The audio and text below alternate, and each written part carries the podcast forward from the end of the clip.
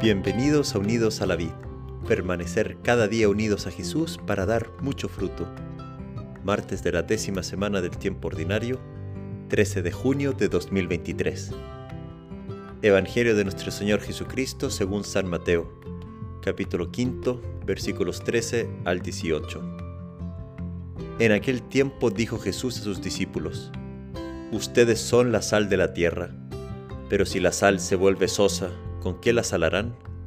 No sirve más que para tirarla fuera y que la pise la gente.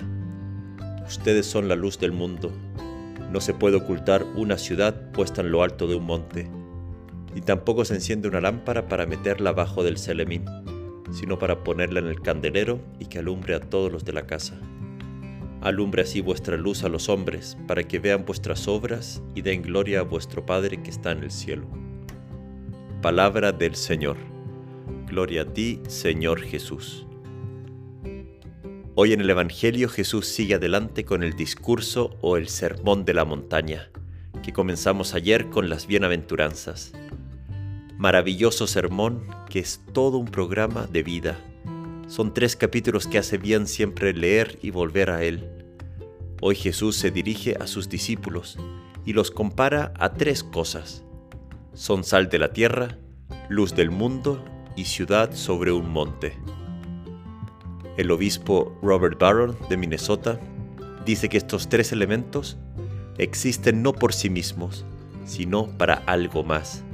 No existen para su propio beneficio, sino para el beneficio de algo más.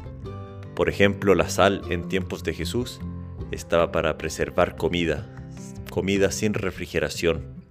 Por lo tanto, existía para algo más. También somos luz del mundo, y la luz no es que la vemos en sí misma, sino que es aquello por lo cual vemos otras cosas. Hace las cosas visibles, trae cosas hermosas a la luz. Una ciudad en lo alto de un monte también servía de guía en los tiempos de Jesús para los que iban hacia ella o para los que estaban de camino.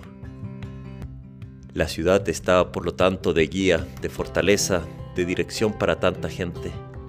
Y estas tres imágenes nos quieren decir de que estamos hechos para otros. Jesús nos quiere hacer santos y felices.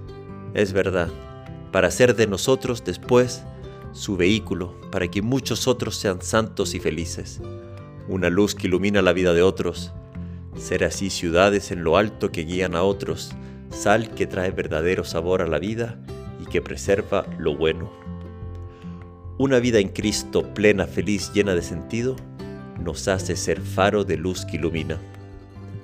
Pero si la sal pierde su sabor, si nosotros perdemos el sabor como cristianos, si no cumplimos nuestra misión, el mundo alrededor nuestro no se preservará y se echará a perder. Si la sal pierde su sabor, si no tenemos a Jesús con nosotros, ¿qué sucede en nuestra alma si no estamos con Jesús? Nada. Lo que hacemos sin Jesús no es nada, no tiene sabor, está en la oscuridad, está perdido. Muchas veces vemos el mal avanzar, crecer, y no hacemos brillar nuestra luz donde debía de haber brillado. Y es verdad que muchas veces aceptamos y cooperamos con el mal. Pero recuerda, este Evangelio Jesús dice a sus discípulos, Tú eres la sal de la tierra, Tú eres la luz, la ciudad en altura, y lo somos verdaderamente porque por el bautizo Jesús está con nosotros. Dios está dentro de nosotros. Somos otros Cristos por el bautizo. Y todos los bautizados lo somos. Y hoy nos da ejemplo de esto también San Antonio de Padua, cuya fiesta celebramos hoy. Alguien que llevó a muchos la luz de Cristo con su testimonio y su predicación y ha sido de guía y de compañero para tantos en el mundo.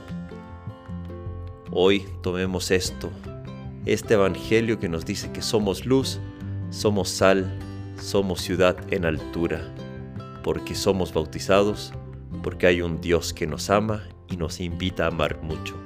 Que Dios te bendiga.